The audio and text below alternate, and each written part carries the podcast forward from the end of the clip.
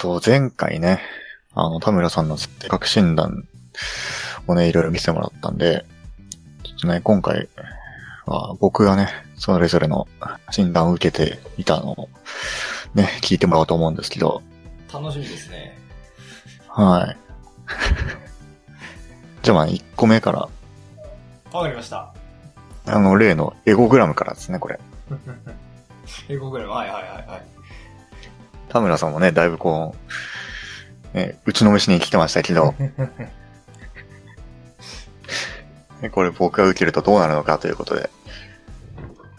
なんかだいぶ僕に比べて字数が少ないですね。そうなんですよ。なんかすごいあっさりしててね。ねちょっと、もうちょっと、やってこいよって感じなんですけど。まあ聞きますよ。じゃあまあね、とりあえず読んでいきましょうかね、早速。お願いします。はい。じゃあまず1位、性格。いきなりですよ。不完全燃焼タイプです。ほうほう。まあ先読んでいきましょうか、と。仕事に対しても、娯楽に対しても、我を忘れて夢中になるようなところがちっともないのです。もうダメですね、これね。それはダメなのかっていうことですよね、まあ。いいじゃないですか。そうそうそうそう。うん。で、まあ続き読みますね。無論、趣味らしい趣味もほとんど持ち合わせていないことが多いタイプです。その原因が生まれつきの気質によるものか、生育過程の環境の変化に影響によるものかはよくわかりませんが、社会人としてあまり喜ばしい現象でないことだけは確かです。やかましいですよ。今後はもう少し喜怒哀楽の感情を豊かにとする努力をするとともに、何か一つ使命感のようなものを作り出していく必要がありましょう。本当にね、大きなお世話ですよ。言ね葉を、言葉を失いますね、これは。まあ、熱中からは程遠い人間っていうところさ、なんですかね。うんまあそういうことを言ってますよね、この診断ではね。まあこれよく覚えておいてくださいね。まあこの後の診断でもね、いろいろ書かれてますんで。気になりますね。一ね、はい。続きに読んでみましょうか。はい。えー二つ目が恋愛結婚。性格的には異性に対してあまり魅力を感じさせないタイプでしょう。表情や行動に華やかさや鮮やかさが乏しいからです。年頃になったからなんとなく恋愛してなんとなく結婚するという風なタイプであって、理想や夢とあまり縁のない結婚が多いということも一つの問題点でしょう。とにかく陰気な家庭を作りやすいタイプなので、その点はくれぐれも注意すべきでしょう。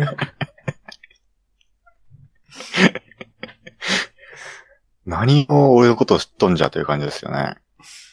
いや、よくもまあ、この産業でね、叩きにかけてくるもんですわ。なるほど。いやいやいや、すすごいっすよね。俺のことを何も知らねえ、こいつは、本当に。じゃあ三つ目ね、職業適性。はいはいはい。性格的な職業選択の制約をかなり幅広く持ち合わせているタイプです。まず、警察官、刑務官、検事などの政治関係が不向きです。なぜなら、責任感や倫理観の評価点が低いからです。次に、芸能や芸術家のように自由で豊かな感情の表現力を要求される職業も適していません。美術、音楽、報道関係なども同じようなことが言えます。無難な職業、職種は、一般職の公務員、一般事務、農林、えー漁業従事者、えー工業、えー工業、現場従事者、土木建築現場従事者、各種製造、製造、業現場従事者、その他各種技能技術者なのです。なるほど。おこの人ね、なんか、向いてないことと無難なことしか言ってないです。向いてることをね、なんか言えよって感じですね。ーそうですね、全く。まあ同じテイストですね。そうですね。で、まあ最後四つ目、対人関係。約束したことは絶対に守る習慣づけど、もっともっとユーモアを理解する、理解できるように努力すべきでしょ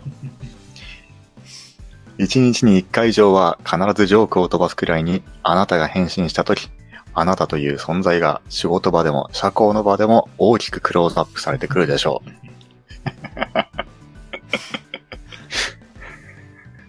こうね、言われてますけど。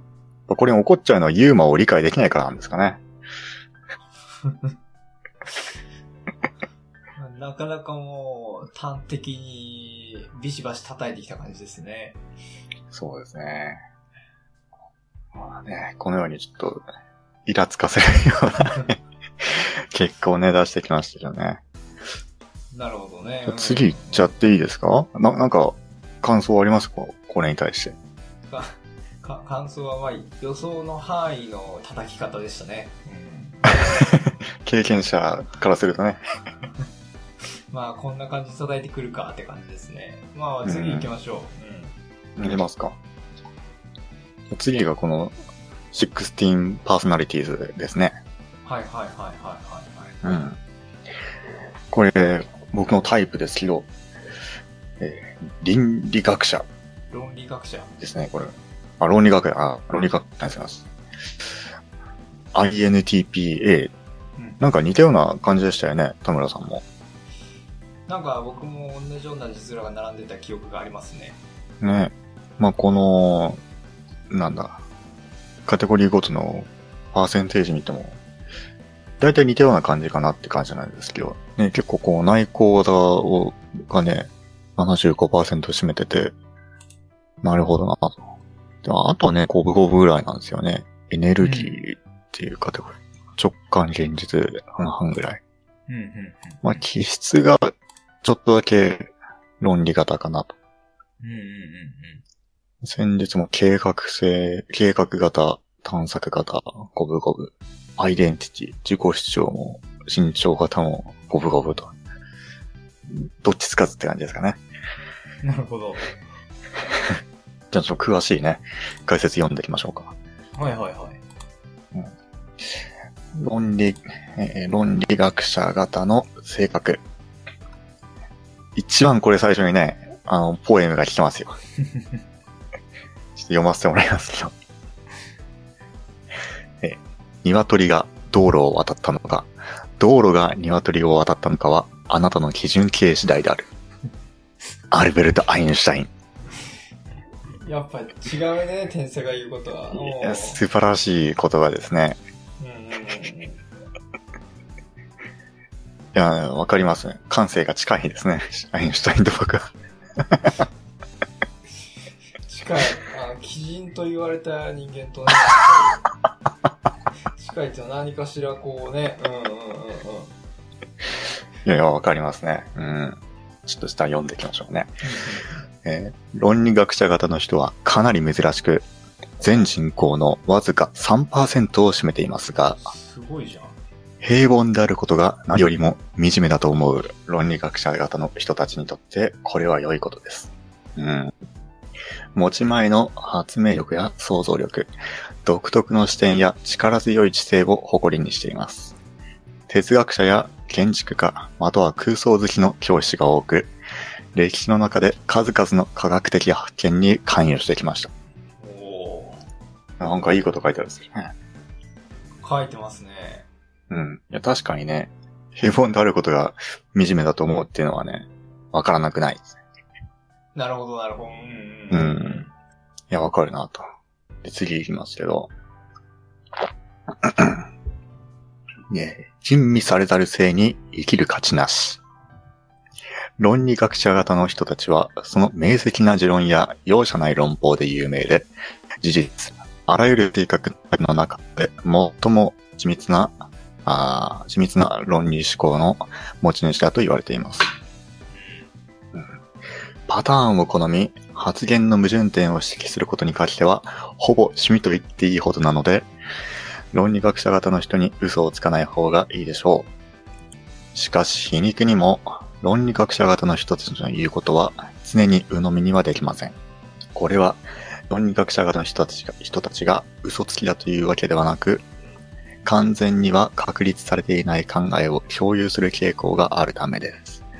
他人を実際の話し相手と見るのではなく、自らのアイデアや論理について自分自身と討論する際の反響版として利用しているのです。そうですか。これをね、今話してる相手に話すっていうのがね、ちょっと心苦しいんですけれど。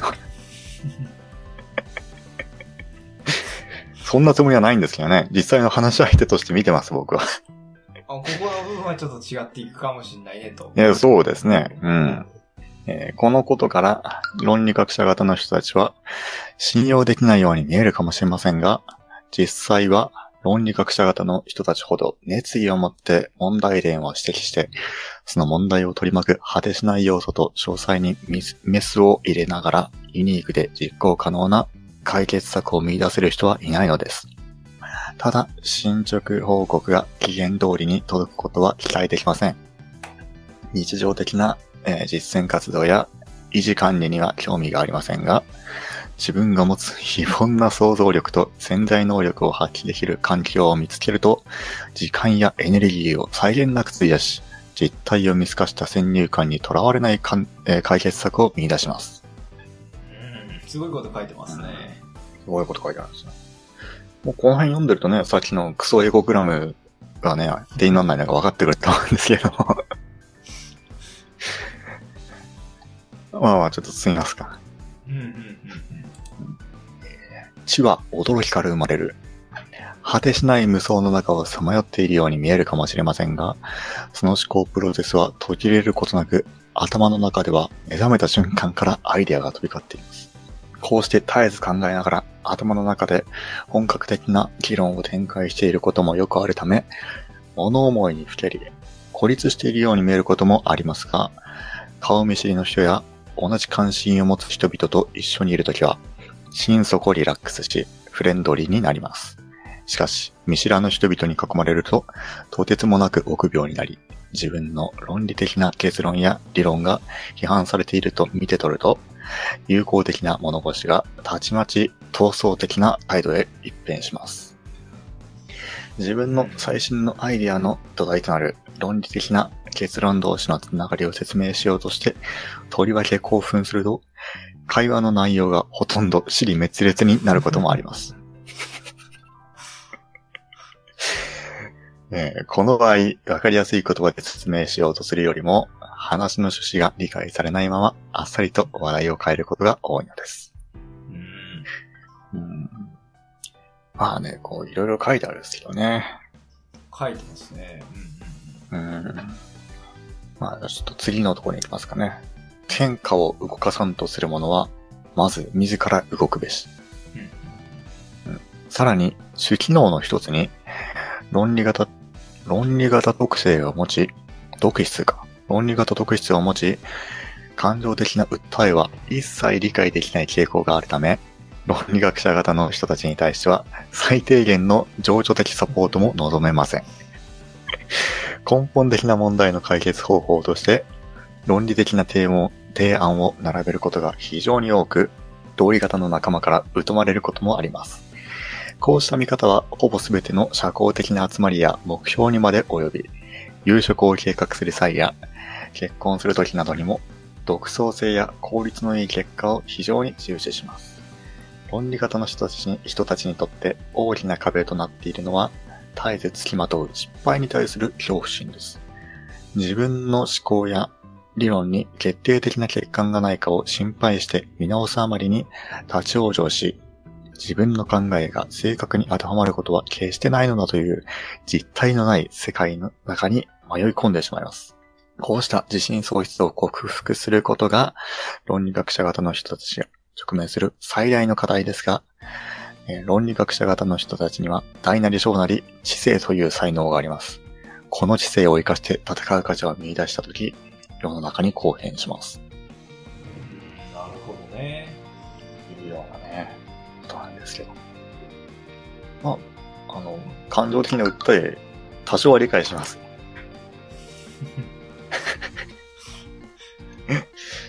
最低限のね、情緒的サポートはしますよ。うん。なるほど。あ有名人行きましょう、有名人。あ、いきますかそうですね。あ、これ有名人がね、これすごいですよ。すごい人いっぱい並んでるじゃないすごいし。初めに来てるのがね、ビル・ゲイツ。すごいね。すごいです。そして、エレン・ペイジ。ご存知ですかエレン・ペイジ。わかんないですね。僕もわかんなくてね、さっきちょっと調べたんですけど、あの女優ですね。ああのインセプションとかに出てる。あ、あ、インセプション出てるんだ。うん、みたい。みたいというか、まあ出てましたね。へで、クリステン・スチュワート。この人も女優かな？次が、アルベルタ・アインシュタインですよ。ーおーすごいね。すごい。次に来るのが、ルネ・デカルト。デカルトですよ。デカルト、パスカル、ブレイス・パスカル、アイザック・ニュートン。とんでもない人がね、並んでますよ。もう、偉人たちがね、勢揃いですよ。勢揃いだね。うん。すごい。スタンレイ・クローチ。クローチ。うん。なんか、小説家なのか、サックス奏者なのか、なんか、ジャズがどうのこうのとか書いてましたけ？ど、まあ、よくわからないですけど。その日本語ね、日本語のウィキペディアが出てこなくて。で、次に来るのがね、またこの物語のキャラクター系ね。エーモン・ターグガリエン、ターガリエン。よくわかんないですね。ゲームオブスローンズ。ロード・バリス。これもゲームオブスローンズ。見たことないんでちょっとわかんないです。これ嬉しかったんですよ、これ。ネオ。マトリックスのネオですね。俺マトリックス好きなんでね、これ結構嬉しいとこですね。そして、アレクサンダー・マホン。プリズン・ブレイク。誰かちょっとピンとこないですけどね。マーシャル・フリンクマン。エイリアス。これもわかんないです。クロエ・オブライアン。24のクロエですよ。うんなるほうん。結構好きですね。で、レスリー・ウィンクル。ビッグバン・セオリーってドラマ見たことないんでわかんないですけどね。で、アベッド・ナディール。コミュニティ。こうドラマっぽいですけどね。それはちょっとわかんない。ど。で、ブルース・バナー、アベンジャーズ、ジャック・ライアン、ジャック・ライアンシリーズのジャック・ライアンですね。という感じですね。もう、ね、著名人たちが所狭しと並んでますね。いや、すごいですよ。なんで分かったのかなってのが不思議なんですけどね。なんとなく、どう診断してるんだろうなっていう。見ててこいつそうだろみたいな。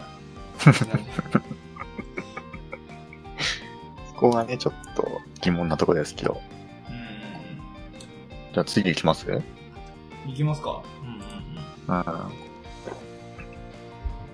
これもまた16テストでね。はいはい。あの、やっぱ受けてて思いましたけど、やっぱ似たような、あの、質問がね、ありますよね。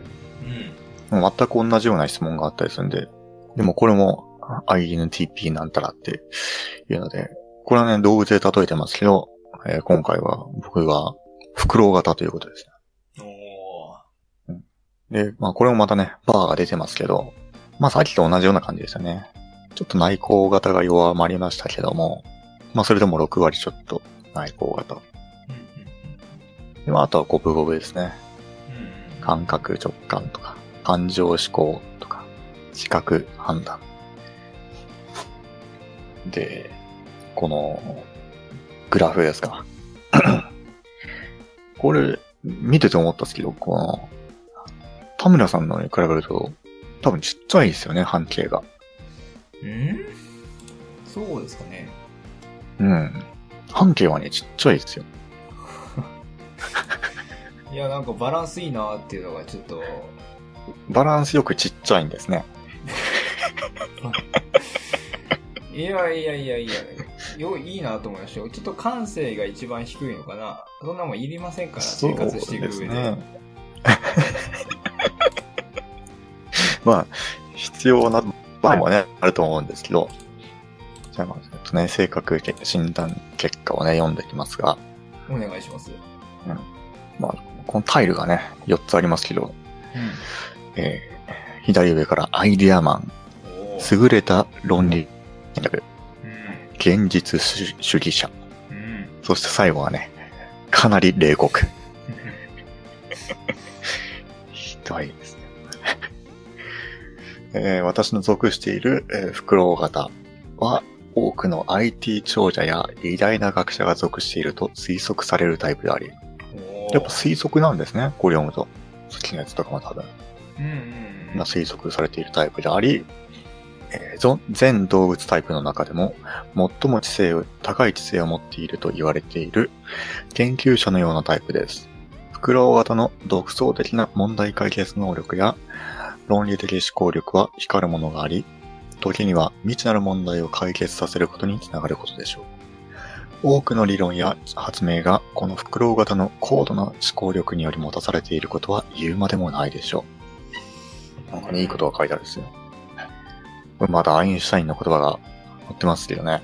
またポエム挟んでますね。挟んでますよ。空想は知識より重要である。知識には限界がある。想像力は世界を包み込む。やっぱり違うね。これ、いやー、いいこと書いてる。こうやってね、ちょ、ちょっとね、車に構えて読んじゃうってのが良くないですよね。まあ、真正面からこれを受け止めるのもちょっとどうかと思いますけれども。まあまあね、それもそうです。ポエムもね。うんうんうん。そうしてね。フクロウ型は高度な思考力だけではなく、勘もいいタイプであり、抽象的な概念、概念の取り扱いに長けていることが特徴として挙げられます。そして、フクロウ型は常に抽象的な問題を考え続けており、思考することが止まることはないでしょう。自身の知性や理想を高めることに強い関心を持っていると、持っているために、他者と正面から対立したとしても、自分自身を内省し高めることを望むのが特徴の一つに挙げられるでしょう。うんその一方で、フクロウ型の理論についてこれない人は一定数いるものです。多くの場合、現実に焦点を当てた人が多い傾向にあり、フクロウ型のように未来や抽象的な世界を常に探求している人の価値観を受け入れられない人も少なくないでしょう。フクロウ型は天才と言われることが多いかもしれませんが、それと同時に孤独を抱えることになるでしょう。また、コミュニケーション能力が低いことも多いので、他人の気持ちを理解できず、空回りすることも多い結果、欠点を抱えています。うん。まあ、コミュ力低いはね、否定できないです。ね、それは何も言えないです。私のメインスキルが思考力って書いてますけどね。うん。うーん。どうなんですかね。やっぱフクロウって感じですね。知性を司るね。まあ、ねえ、知性がね、あればいいですけどね。知性のない袋も切っていますけど。ただずっと首回してるだけみたいな。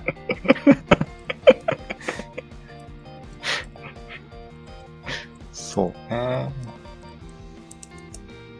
前回恋愛についても読んでましたっけね？読んでましたね。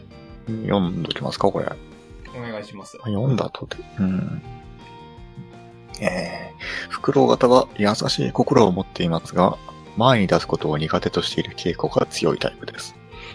恋愛に対しても興味が強いのですが、論理的思考が人によって細かいとも捉えられて、捉えられてしまい、えー恋人の気持ちを遠ざ遠のけてしまうことも、しまうことがあるでしょう。高い知性を持っている袋型をもってしても、恋愛では空回りしてしまうため、苦手意識を持っていることがよくあります。つまり、恋愛においては不器用であることが多いとされています。また、自分自身の感情を表に出すことが苦手なことから、異性からすると何を考えているのかわからない人という印象を与えてしまいがちです。あなたに悪気がなくても怒っているように、あるいは冷たく見えてしまうことがあるのです。あなた自身も相手の感情を読み取ること、タイプにあたり気配りすることを難しいと感じている、感じてないでしょうか。一般的に幅広い分野でこ、えー興味好奇心を持っていることから、一人の時間を大切にする傾向がありますので、たとえ親密な関係を築いたとしても、プライバシーを守りたいと思っている傾向にあるでしょう。また、こだわりも強く、強い主張も持っています。そのこだわりの強さには、あ袋型の面白さの源泉でもあり、付き合っていくうちに面白さに気づくことができます。そして相手との関係性もえー真剣に考える姿勢を持っていますので、共に過ごす時間が増えれば増えるほど魅力的であると感じることでしょなるほどね。う。うん。まあ、そうなんでしょうね。うん。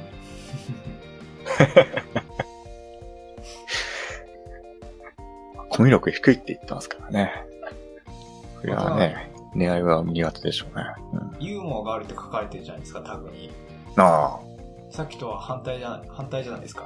あの、あ。いや、そうですよ。あの、クソエゴグラム。必ずジョークを飛ばすくらいにあなたが変身した時に書かれてましたもんね。書いてましたけどね。まああのクソエゴグラムだと何もわからないということです。そう。よっぽどこっちの方がね、うん。まあ、どうえてるなって感じがすりますけどね。じゃあ次、仕事、適職についていきますか。フクロウ型の仕事におけるモチベーションは、自分自身の興味、好奇心の強い論理的問題に落ち着いてじっくり考えることのできる、できる仕事である傾向があります。フクロウ型にとって、仕事は知的好奇心を満たしてくれる必要があり、自分の生活リズムに合わせた働き方を望んでいることでしょう。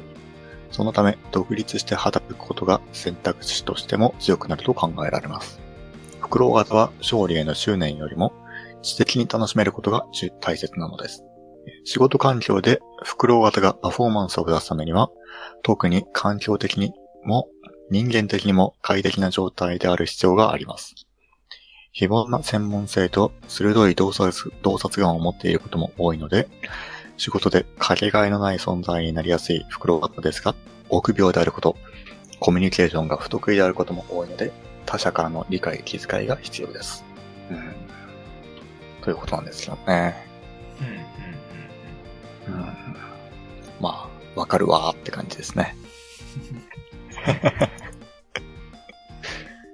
でも長女短所って書いてますよね。うんうん長女がね、複雑な問題を解決することができる論理的思考力を持っている。独創的な発想をすることができ、具体化する能力が高い。物事の真実を追求する能力が高く、先見性がある。根本的な原則や構造を理解することが得意であり、学習速度がかなり速い。なるほどね。すごくね、いいこと書いてますけどね。うん短所ね。コミュニケーション能力に問題があることが多い。周りの人の感情がよくわからないことがある。何とかすべきといった、えー何とかすべきといったべき論に従うことを嫌う。うん。単調な作業をすることに意味を感じられなければ、ストレスになる。うん。まあ上二つですよね。これは問題ですよね。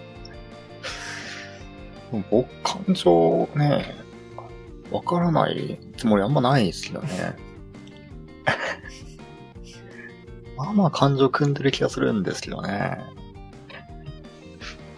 まあ、診断結果がそうだったっていうだけですからね。まあそうですね。うんまあ、べき論に従うことを嫌うっていうのは、短所なんですかね、これ。まあ、なんか、天才ゆえに、あ、なんだろう、もう、常識がある種悪い習慣になってる時に従えないみたいな、うん。そんなようなことを書いてるのかもしれんなとは思いましたね。ただね、このタイプの人はね、みんな知性が高いか、高いかというとね、知性が高くない状態でこれだとね、困ったもんですけどね。うん、で、この、おすすめな3つの職業っていうのがありますけど、3つあるんですかね。そうなんですようん。そこなんですよ。2つしかないんですよ、この階段。な なんか、2つに大別されるのかな三つまあ、読んでみましょう。もう、俺にはこの2つしかないんですよ、多分。1個目がね、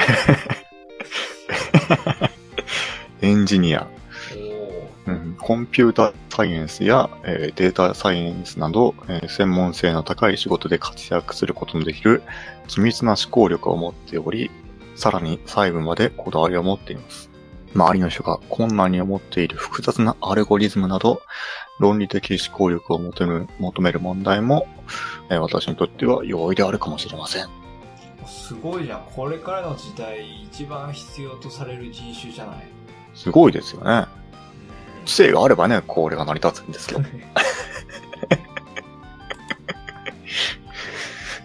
あ次ね、もう一個目。うん。えー金融機関、えーシステムやアイディアを徹底して分析する能力が高く、そしてかなり高度な抽象的な問題に対する解決策を編み出すことが得意なタイプです。すごいない IQ テストで最も平均値が高い傾向にあるでしょう。数学が絡んでくる業界や数学に支配されている海外では、えー思考力が活かされることは間違いないでしょう。うん。ただね、その、高校の時数学が得意でしたかっていうと、そうでもなかったですよ。数 B とか数 C が嫌になっちゃったような 口なんでね。で、三つ目はどこ行ったって話ですよ、本当に。どどういうことなんですかね、これは。まあ、まあでもこれは向いてるとね、言われてるんで。じゃあ、維新行きますか。うん。いきますか。声もね、まだ、アインシュタイン。チャールズ・ダール、おおイマヌエル・カント、えールネ・デカルト、カール・ユング、ユングですよ。で、ビトゲンシュタイン。ご存知ですかビトゲンシュタインー。わかりません。哲学者ですか？は、私も存じありません。してね、孔子。おおうん。で、ラリー・ペイジ。ラリーページ。Google のね、創設者の一人ですか？うん。で、ジン。知ってます？ジン。アイドルでしょ？うん。BTS ね。うんうんうん。僕知らないですけど。で、こっからがまた問題なんです。いきますよ。うん坂田金時。江戸川コナン。奈良鹿丸。うん。えーキルア。うん。ハンターハンター。畑かかし。うんナルト。えーサイキックス王。サイキックス王のサイナー。えー一松、一松、おそ松さん。で最後にね、長戸ゆき。鈴宮春日の憂鬱ですよ。うん。僕この中でやっぱ一番嬉しかったのは長戸ゆきですね。長戸ゆきってちょっとなちょっと嬉しいですね。なるほどね。うんうんうんうん。うん。まあ、どう判断してるのかわかりませんけどね。やっぱ16ですもんね。さっきと大体同じような感じですよね。うんうんうんうん。ちょっと似てる部分が、うん、重なってる部分がありましたね。うん。じゃあ次のね、うん。8つの性格からいきますか。ちょっとね、今回はね、あの、この8つの性格が最後です。あの、さっきの5番目の前回ね、見せてもらったやつはちょっと、ちょっと受けられなかったですね。もう、正直この16テストの2つ目でも、2つ目の半分からも、もうなんか他のこと考えながらテストを受けてたんでちょっとこの最後までたどり着けなかったんで、ちょっと申し訳ないです。まあ、4つもできたというふうに考えましょう。ええそうお願いします。でね、この最、あの、8つ目、8つ目じゃない、この4つ目の M グラムですか？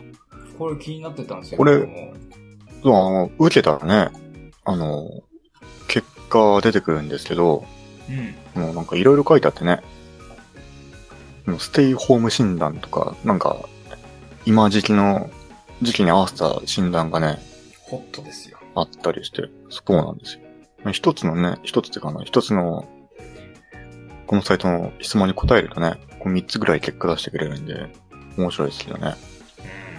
でもその1個目のね、ステイホーム診断からね、せっかくなんでいきたいと思いますけど、うん。うん。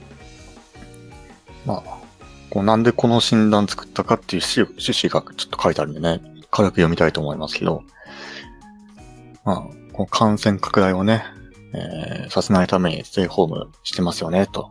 で、まあ、外出の自粛っていうのは一定のストレスが溜まりますけれども、これが長期的にね、えー長期化すると、心のね、安全のリスクになりますと。